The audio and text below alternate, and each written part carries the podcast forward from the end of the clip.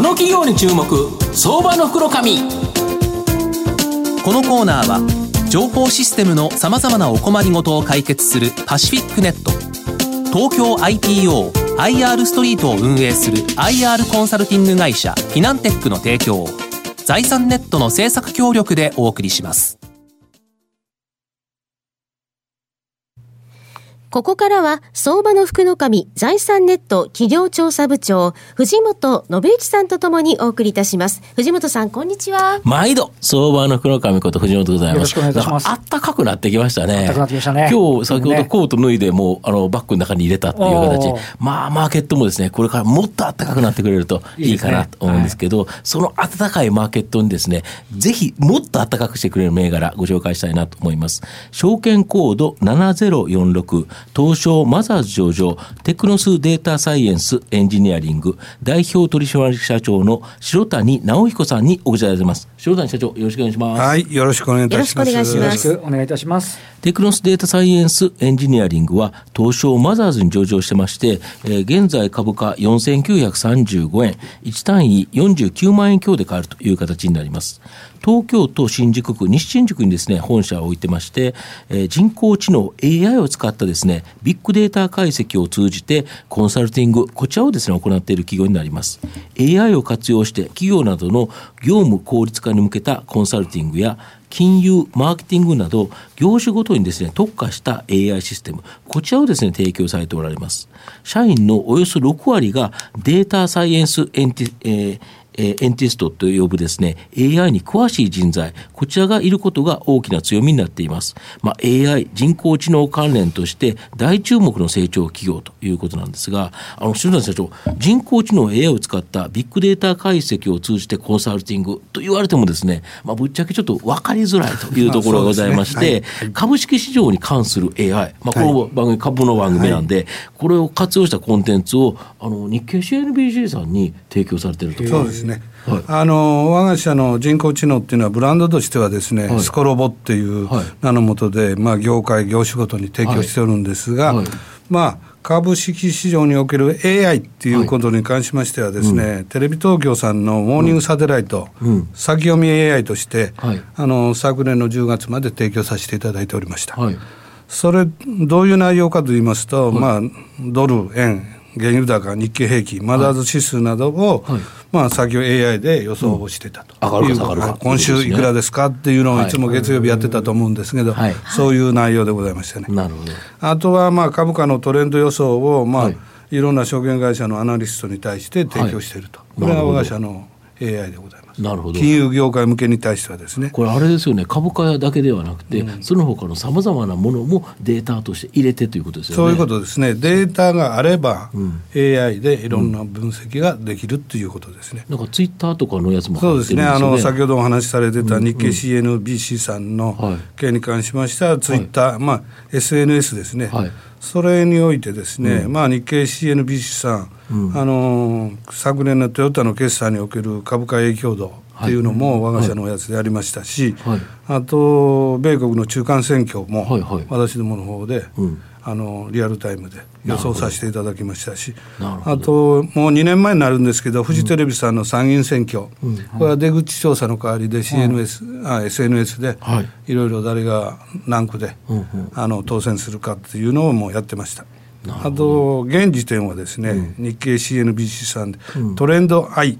トレンド AI と書いて AI っていう製、AI 製品を今提供して使っていただいております。これ本当にいろんな分野であるっていう形なんですけど、はいはいはい、今の話はですね金融分野なんですけど、まあ、御社ですね日本を代表するような大企業これと組んでですね仕事をすることが多いようなんですけど、はい、東京電力さんと組んだ送電線の保守点検に関する取り組みこれちょっと具体的に教えていただけますでしょうか？あのこれはですね、はいまあ、機械学習の中のディープラーニングっていう技術、はい、AI 技術なんですが、はい、それを、まあ、高速画像認識、うん、まあ、ディープラーニングなのいろいろありまして、うん、あのその中の画像認識 AI を提供していると。なるほど。で送電線を画像で、まあ、ヘリコプター等で撮ったものを、ヘリコプターで撮るんですか？そうですね、はいはい、それを今までは、うん目で検査してたのを今度それは録画したやつを人が見てチェックしてたと。相当なコースがかかってたこれ面倒くさい。送電線ってめちゃめちゃ長いじゃないですか。長いですね山の中の。スパスパッと取っただけだったらあれだからじっくり見なきゃいけないということですよね。それを、まあ故障予知だとか故障可視とか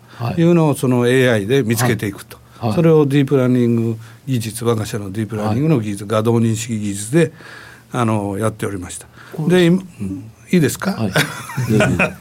業務効率、まあ、東京電力さんの業務効率が今までより1年目は50%、うんはい、もう2年目は多分8%生産効率が上がっていくと思います。なるほど、はい、これ全然だからいろんなことにこれ活用できますよね。そうですね。このノウハウを、うん、まあ画像認識技術なんで、うん他の分野にでもいろいろ応用できるというふうには思っておりますけどね。なるほど、はい、これ御社の場合はこのいっぱいのいろんな会社と組んだ元データから組んだアルゴリズムというかプログラミングこれがあるっていうのがやっぱ大きな強みですか？そうですね。会社を2013年に創業というか設立いたしましてから、うん、まあ、いろんな企業さんと AI に対してビッグデータソリューションということでコンサルティングさせていただきました。うん、まあ、コンサルティングっていうも各企業の課題を、まあ、数数学のアルゴリズムで、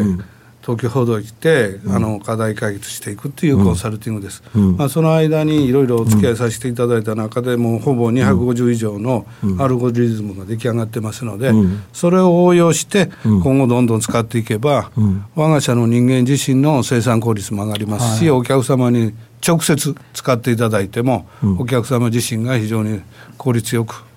あの作業がはかどるんじゃないかというふうには思っておりますそうすると、はい、新しいクライアントいろんな提案があっても今まではそれを一つ一つ御社の担当のさ、あのデータをやられる方が、うん、まあ、いろいろ聞いて、はい、実際にこうだろうと考えて、はい、まあ、そこから、まあ、ぶっちゃけた話かなり手間暇がかかって、まあ、手間暇がかかってますよね。行ってきたと、ただそれがもう膨大にあるから同じような業種とか同じものであればパターン的にこれが使えるんじゃないかということですか、そういうことですね。その250のアルゴリズムをライブラリ化してますから、うん、それを応用すれば、うん。まあ、先ほど言う同じような業界業種において応用できれば、生産効率上がりますよね、そうするとやっぱり今後は利益率がかなりアップするっていういやもうそれにおいて今までかかってた工数が先ほどの東京電力さんと違うと同じように50、80と短縮できると思ってます、そうすると、ここから売上高が、まあ、当然伸びると思うんですけど、利益率の方ももっと伸びるっていう感じですか、うん、売上高より利益率が伸びると思いますね、収益はそうすると売上から利益がぐわっと伸びていく、ね、ここがやはりもうものすごく今、成長の、今、抜けるぞという感じのところですか？そうですねまあ、あの今からの時代っていうのはこの AI っていうものがなくてはならない時代ですから、それをいかにうまく使っていくかっていうのは、こういう各企業の、まあ、各企業クライアント様もそこで成長していただき我が社も成長していただくっていうのが一番じゃないかと思ってます、なるほど、はい、まあ、最後まとめて、御社の今後の成長を引っ張るもの改めて教えていただきたいんですか？あの我が社はですね、今2つ3つのビジネスモデルを持ってまして、今までお話してた、その課題解決のコンサルティングっていうビジネスが一つですよね、うん、アルゴリズムを使って、これはコツコツ儲かってきますよね、はい、はい、そうですね、うん、それともう一つはですね、はい、ストックビジネスということで、はいはいはい。あの AI 製品をつく作って、それを使っていただくと、お客様、はい、そこから月々の使用料をいただいていく、なるほど。この製品をどんどん増やしていって、やっていこうかなっていうふうに思っております、これだと、ぶっちゃけた既製品をお客様に提供するということだから、これ、あの損益分岐点を超えれば、一気に利益率が高まって、今までの原価を上回っていけば、それはあともう利益だけですからね。そうですよね、はいそうすると今後の成長っていうのはさらに期待できる。社長が今一番面白そうだなと思う分野ってどちらですか？あのまあいろいろいろんなユーザーとそのストックビジネスの製品作りっていうのは取り組もうということでやってるんですが、うん、まあ、はい。プレスリリースをしてしまった一つのお客様としては、はい。すき焼き様、はいはいはい、すき焼き様あアーティストのファンクラブのやつですね。あそこ自身がファンを250万人だとかい。ろんな抱えられてますので、はい、そこに我が社の AI と彼らのそのファンサービスに対してのノウハウをうまく、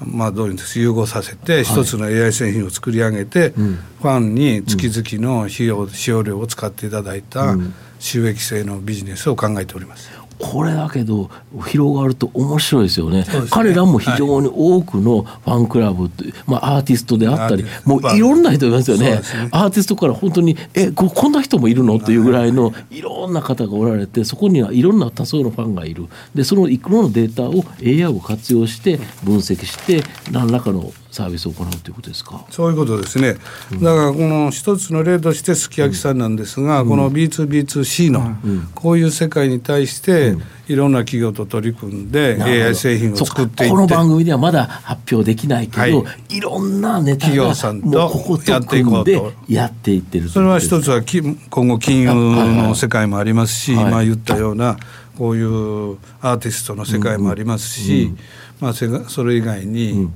まあ、食品業界もありますし。今少しちょっとポロッと言いましたけど、まあ、食品業界っていうだけでどこの企業だとは言いませんがそういうところもいろいろ組んで、そういう AI 製品を使っていただこうというふうには思ってます。これ御社のそのコンペティターっていうか競合相手みたいなのがいるんですか上場企業いやだからいろんなあのあのベンチャー企業さん AI の今上場されてますんで、それはまあ全てが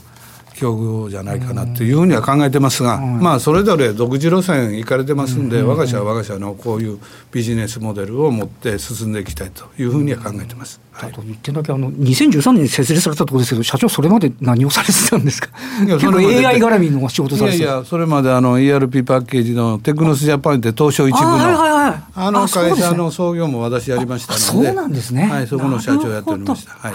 ありがとうございますまとめさせていただきますと、現在企業はですね、業務効率化、生産性のアップ、こちらが求められており、AI、人工知能を活用しないと対応がですね、非常に難しい状態だと思います。テクノスデータサイエンスエンジニアリングは、人工知能 AI を使ったビッグデータ解析のエキスパートとして、数多くの大企業と組んだ実績があり、またその中で様々な事例に対応した AI のロジック、ストラテジー、これを保有しており、短時間、少ない人材でですね、クライアントの要望に沿った解決策、これを提案できるという形になります。まあ、今後は利益率の飛躍的な改善の可能性もあり、AI 人工知能関連のど真ん中銘柄としてですね、僕はもう中長期でですね、注目したい企業だなと思います。今日は証券コード7046東証マザーズ上場テクノスデータサイエンスエンジニアリング代表取締役社長の白谷直彦さんにお越しいただきました。白谷さんどうもありがとうございました。こちらこそありがとうございました。藤本さん今日もありがとうございました。どうもありがとうございました。フィナンテックは企業の戦略的 IR をサポートします。国内最大の IR ポータルサイトである IR ストリートは3万名以上の国内外の機関投資家を中心とした会員が登録しております。iPhone アプリによる利便性と英語コンテンツは、特に外国人投資家のゲートウェイとなっています。企業と投資家のコーポレートアクセスを実現し、株価の流動性、フェアバリュー形成を実現いたします。この企業に注目、相場の福の神。このコーナーは情報システムのさまざまなお困りごとを解決するパシフィックネット東京 IPOIR ストリートを運営する IR コンサルティング会社フィナンテックの提供を財産ネットの政策協力でお送りしました。